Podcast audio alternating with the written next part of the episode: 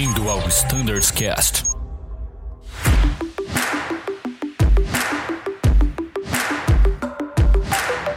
Fala pessoal da frota EJET que acompanha o Standards Cast. Sejam muito bem-vindos a mais um episódio em que trouxe aqui o Anselmo e o Danilo, que está sempre aqui, para falarmos sobre alguns pontos importantes na economia do nosso combustível.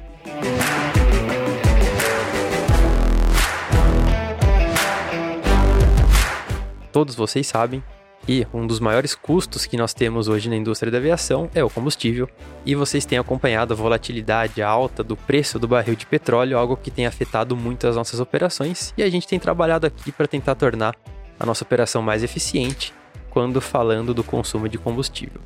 Então o Anselmo, engenheiro de voo, tem várias ideias legais, a gente debateu muita coisa junto com, com a chefia de equipamento, junto com a engenharia de operações, junto com a Embraer, para a gente tentar é, reduzir esse consumo ao máximo. A gente tem vários, né, Anselmo, várias janelas de oportunidade, eu digo, no Embraer, né, para a gente conseguir utilizar o combustível de maneira mais eficiente. O Exato. importante, porém, é que nada disso que a gente vai dizer jamais afeta a segurança do nosso voo. Então, se você nos Exato. ouve em casa, não está né, no ramo da aviação, legal, você é bem-vindo. Mas a segurança é um valor que a gente não abre mão. Tudo que a gente vai falar de economia de combustível aqui são técnicas para melhorar nossa eficiência operacional. E daí o Anselmo tem várias aí, É, né, Anselmo? Então, assim, dado que é seguro, né, esse é o ponto, a gente tem várias possibilidades aqui de, é, de melhoria. Um ponto importante que o Bruno falou é que isso está sendo uma questão da empresa como um todo. Todas as áreas estão trabalhando para isso e a gente tem que deixar também bem claro que vocês que estão voando aí no dia a dia são a ponta e é extrema importância que vocês tenham aí o entendimento do que cada uma dessas melhorias pode trazer, né? E principalmente, gente, que é muito importante para nós, é feedback. Tá funcionando, não tá funcionando, teve uma ideia legal, a gente precisa disso e com certeza aí tem muita ideia boa que tá aí com vocês. Então, a- como a gente falou, uma das primeiras coisas que a gente falou, assim, que, a gente melhorou, é o Embraer, tirando o E2, né, já está sendo voado há muito tempo na empresa, o pessoal já tem uma, uma filosofia de economia de combustível, mas tem coisa para melhorar.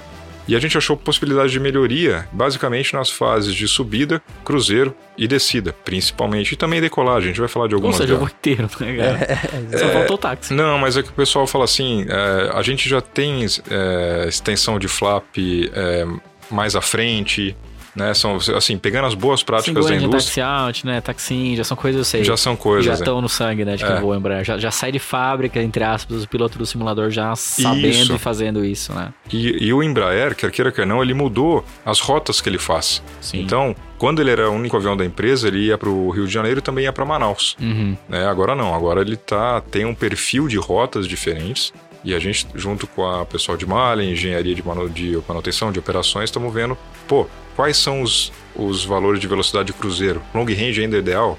Quais são os ótimos níveis, né? O long range é ideal para qual tipo?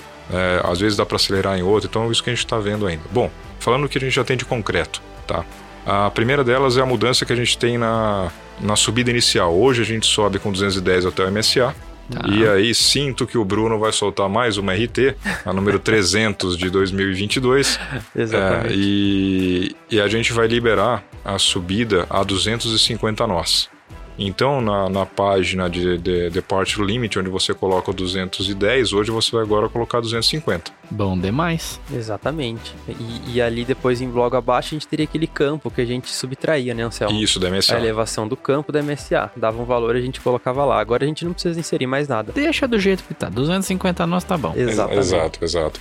E aí vocês falam assim, pô, e ajuda? Ajuda, gente. São 5 quilos em média por operação. Pô, só 5 quilos? Cara, 600, 700 voos por mês. No final do- da conta, isso é, um- é uma bela de uma redução. Exatamente. E- Em uma única ação. Exato, em uma única ação. Exatamente. Acho que a gente vai fazer uma listinha aqui. Você pode ir ticando em todos os seus voos. Pô, esse aqui eu fiz, esse aqui eu fiz também, esse aqui eu fiz também. Você vai ver que depois compara o seu, o, o seu trip fuel, né? O seu combustível usado planejado do seu atual. Acho que você vai ver uma grande diferença no Opa. final. E, e assim, pô, é o que o Samu falou. É, é passo de formiguinha, né? 5 quilos aqui, 3 quilos ali, 1% lá. Isso no final, o pessoal pensa, nós temos quase 900 voos por dia. Se pegar no fim do mês, é muito voo. É de Então, pirar a cabeça. contribui muito, tá, pessoal? E assim, e é simples. Né? O mais importante é que a gente está chegando com soluções que são simples, porque... Tem que ser operacional, né, Exatamente, Exato. exatamente. Marcelo, posso falar outra, outra coisa legal Sim. também? Os 250 nós, a gente sabe, né? A gente decola às vezes de Campinas, às vezes de Recife.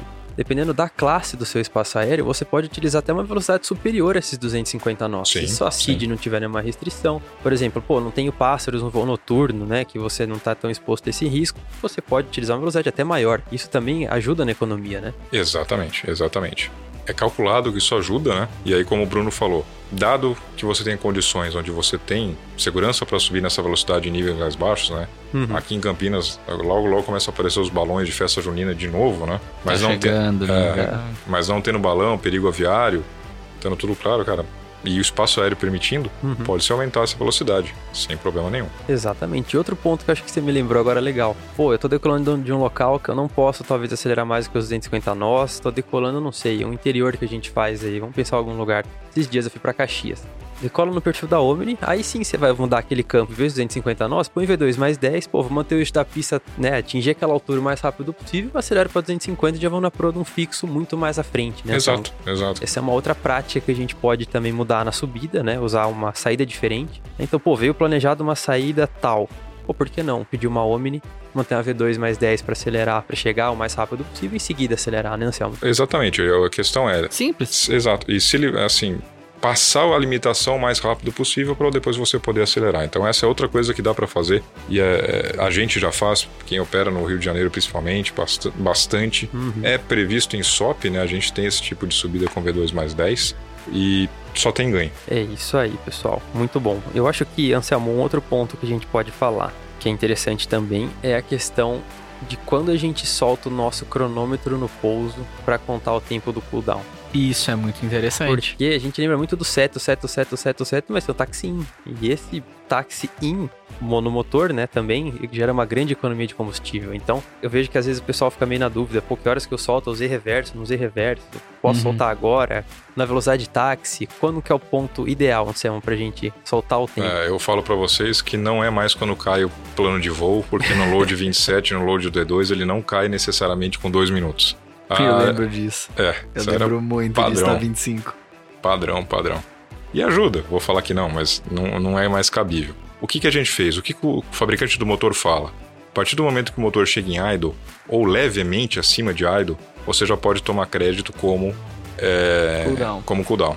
A gente analisou, pegamos dados, falamos com as nossas engenharias, com a Embraer, e no nosso padrão de pouso, com a 70 nós, que é quando a gente trai, traz para mínimo reverso, a gente já pode começar a tomar crédito. Então, você hoje está no SOP, que é o seguinte, chegou em 70 nós, o Pilot Monitoring, ele solta o cronômetro.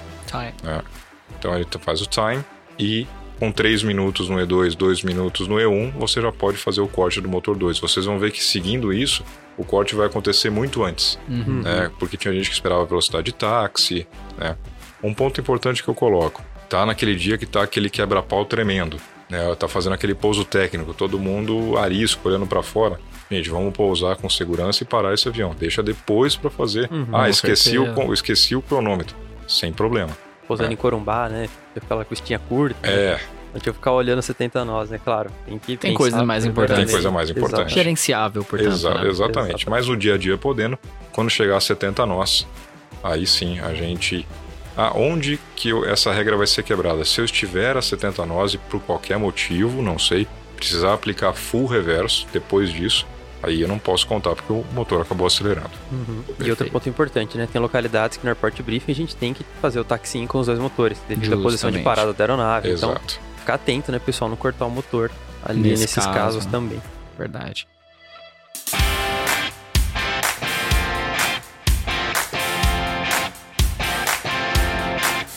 Eu lembro que quando eu voava em Embraer tinha muito, muito a se falar sobre os padrões de descida, né? Eu lembro do idle, descent, essas coisas, assim. Existia até uma competitividade sadia e boa entre alguns colegas. Falaram assim, olha, você faz o idle, descent como? Ah, eu faço assim.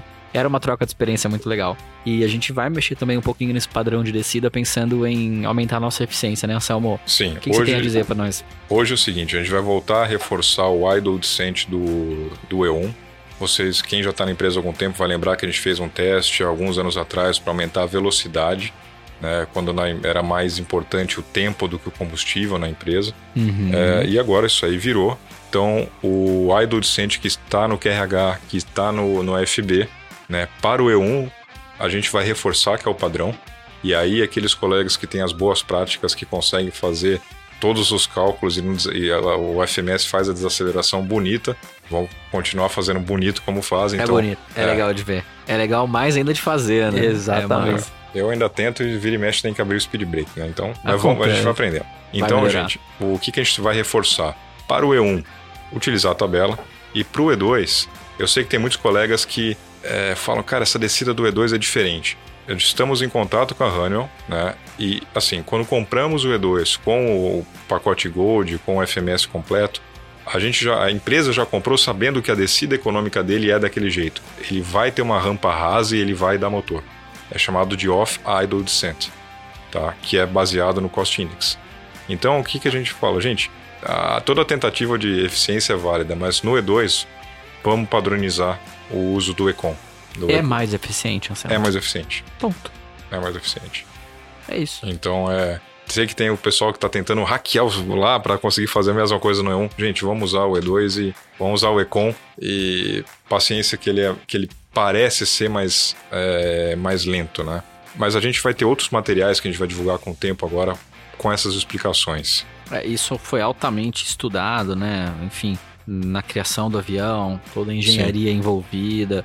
Há boatos de que o 47800 desce da mesma forma, não sei Sim. se é real, É, nunca é, até pode falar, é mesmo, tá na propaganda da Honeywell, o 7478 é a base do load 27 e do load do E2, então... Então, olha que coisa boa. O pessoal que fala do Boeing aí, ó, é o padrão do 47800. Acho que não tem muito o que inventar quando É. chega nesse padrão, Mas eu entendo que o pessoal acha diferente, porque dá aquele É motorzinho, mas vamos É acreditar. É diferente. É diferente. Como aviador, né, instintivamente a gente, poxa, no E1 não era bem assim, mas acho que a mensagem aqui é confie. Foi estudado, é Exatamente. seguro e é mais E a eficiente. empresa está esperando que a gente use as- e os cálculos de gasto de combustível estão sendo feitos com base nisso. Sem dúvida. Entendo bem os colegas, eu também me sentiria desconfortável, mas com essas informações que nós temos aqui e estamos divulgando, a ideia é deixar todo mundo mais confortável com essa descida do E2. Exatamente. É isso aí, pessoal. Acho que entra um, um outro ponto legal pra gente falar.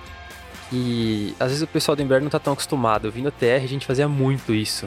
Chegava ali pra decolar da. Às vezes da. Da 33, da Bravo, da Alfa, enfim. Que é a decolagem da interseção, né, Anselmo? A gente. Ou Isso. então de pista auxiliar, por que não? Decolar da Também. 11 de Curitiba, 11 pedir a Omni vá na, na Project Ru, né? São, são 10 milhas por voo que a gente economiza. Eu, tinha, eu fiz essa comparação no Flight Deck Pro lá e realmente são 10 milhas a menos. Então, eu acho que é um incentivo que a gente tem, né? A gente deixar rodado, rodar o nosso Purse para alguma interseção, né? Em vez de até a Eco lá na, na 33, decolar da Fox, enfim. Acho, acho que a gente tem várias oportunidades, né, Anselmo? Sim. É, esse é um ponto que é bem legal. Dado que cabe no gerenciamento do seu voo, cara, o, o ePerf já te- contém todas as interseções. Até um colega veio outro dia falar: pô, agora para achar um no 5 aqui em Campinas tá difícil, que tem que rolar um monte, né? Perdão, a 33. Sim, porque tem todas as Todas interseções estão e, mapeadas. e a gente está fazendo isso justamente para, cara, ó, vamos, vamos economizar tanto tempo e também economizar combustível. Vamos decolar da interseção, né? Começar a ser a ver essas oportunidades, como o Bruno falou também, pistas auxiliares que estão aptas a serem usadas pelo Embraer e cuja saída reduz, eh, reduz algumas milhas também. né? São boas práticas que todo aviador, bom aviador, gosta de fazer e que a empresa dá essa abertura de gerenciamento para fazer e traz com certeza eh, benefícios aí na- na- no consumo de combustível. Muito bom, Anselmo. E acho que, Danilo, um outro ponto que é legal a gente falar também é quanto ao uso do flap. Né? A gente falou bastante de pouso, velocidade, enfim, mas o flap é uma coisa que economiza muito combustível também. Então, por exemplo, a gente sabe que tem o tempo de ocupação de pista, que é algo muito importante em aeroportos, né, como Guarulhos, Campinas, em horários de pico, mas tem alguns horários que o aeroporto né, tá mais tranquilo. Aquele domingão que você tá chegando no meio da tarde, só tem você. Por que não pedir um visual pra usar com flap 5? Olha que Primeiro, delícia, hein, Danilo? pedir uma pro direta lá atrás, né? Não Exato. tem ninguém voando, vamos pedir pro direta que é bom. Bom pra também. todo mundo. é 3-3, pro do quilo para 107, se eu não me engano, ali por Pô, cima. Pô, já chega. maravilha. Então faz um visual ali e pousa com flap 5, né, Anselmo? Por que não? Exatamente, né? A gente tem um número que é, da, que é da Embraer, não é nosso, né? Então a gente não pode falar que é exatamente o número da Azul, mas é um número da Embraer, que a diferença entre flap 5 e flap full, numa aproximação né, média, daria em torno de 5 quilos também de redução. Né? Então, de novo, é aquele mesmo cômputo. Né? Ao longo de várias operações, isso é um número que fica grande. É, tu economizou 5 quilos lá na sua subida, economizou mais não sei quantos quilos, você deu o time do cronômetro a 70 nós, o padrão de descida do idle de 100 se economizou tantos por cento. Se for somar todas as ações de 5 em 5 quilos vezes o número de operações, é muito significativo. Muito, muito exatamente. E o Flap 5, assim como o Bruno falou, hoje a gente tem o ePerf, né, que é uma evolução do é uma evolução do EPOP. Ele já calcula com muito mais precisão. Então você está num, num que ele falou, um dia que tá bom, você já está vindo no visual, ou então mesmo no, no IFR, uma pista que você é, não tem problema, que não é uma pista monitorada, uma pista que você se sente bem pousando lá, que é tranquila. Pô, fiz os cálculos, coube na, na, na pista, o EPF mostrou, pô, por que não usar o Flap 5? É gostoso pousar o Embraer de 5, hein? Eu Muito. tenho boas memórias. Né? O que a gente ressalta é lembrar das pistas que são, que a gente tem restrições no report briefing, e também das pistas, né, da, perdão, da operação com pista molhada. Né, que aí a seleção do flap e redução de velocidade são para outras coisas também. Sem abrir mão da segurança, como a gente muito bem falou aqui no começo do nosso podcast. Muito bom, pessoal. A gente sabe das limitações de Narrow para a frota Embraer, Uh, naquele flap que é recomendado a gente utilizar no report briefing, né, Anselmo? É, é uma, Mas, é, isso que eu falei legal, é uma recomendação. É uma recomendação, é uma recomendação. usar com flap full, por exemplo, em Campinas na 15 e livrar na Alpha. Pô, eu sou tráfego único, coordenei com a torre, eu posso livrar na Fox, enfim outro pousando na 3.3, eu, eu, mesmo assim, eu acho que dá pra. Você consegue estimar a sua distância de parada, pô, eu consigo livrar na Brava pousando com flap 5, dependendo do peso. Não tem problema nenhum. Né? Por que não vir com o flap 5, né? Aquilo lá é uma recomendação, tá, pessoal? Mas aquele Ela valor tem uma motivação. Tem. Exato. Que na exato. época era tempo de ocupação de pista. Isso, exatamente. Então eu acho que vale a pena no gerenciamento a gente analisar também as motivações de recomendação de flap de pouso. Tem recomendações, como a gente já disse, que realmente são de pistas monitoradas, alguns cenários com pista molhada, não sei o quê. Mas, eventualmente, o gerenciamento é, é muito bem-vindo, né, Anselmo? Sim, sem dúvida nenhuma. E, e Bruno e Danilo, uh, essa questão não acaba hoje, não acaba com esse podcast. Vocês vão ver várias ações sendo, sendo feitas. E, de novo, né, eu falo para vocês que, cara, vocês são de suma importância. Então, tem muita ideia boa que tá por aí com vocês. Gente, para quem já faz as aulas do Stand Up Date, já tem meu WhatsApp, tem o do Bruno. Alguma coisa que a gente sugeriu, vocês acharam que podia ser melhor, coisas que não vimos. Manda pra gente, cara. Tá todo mundo aí no mesmo barco e vocês estão no dia a dia. Vocês estão aí no, realmente fazendo acontecer. E a, o feedback de vocês para nós, assim, é, é essencial. É isso aí, pessoal. Eu acho que a palavra que fica aqui para vocês, como a gente já disse no outro episódio, é proatividade, né, Danilo? Gostou da palavra, né? Gostei muito. A palavra gostei é boa. A gente tá muito acostumado a pegar a nossa navegação, pô, vou decolar da 15, fazer a saída tal, interceptar o via tal, fazer o procedimento tal de chegada. Pô, por que não pensar fora da caixa, né? Por que não pedir uma saída Omni? Por que não decolar talvez de uma, de uma interseção, né? Pessoal, claro, a gente roda os nossos, nossa performance, cabe, tá tranquilo. Então, assim, por que não, né? A gente pensar fora da caixa, pedir uma pro direta, Exato. fazer um procedimento visual. Então, a gente tem várias e várias maneiras de tornar o nosso voo mais eficiente, né? Então, a gente conta muito com vocês.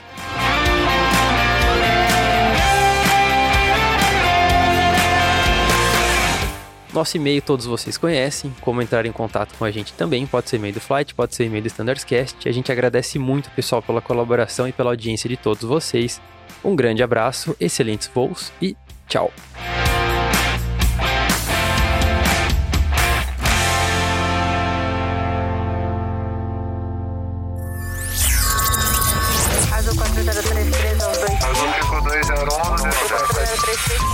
Você ouviu ao Standards Cast.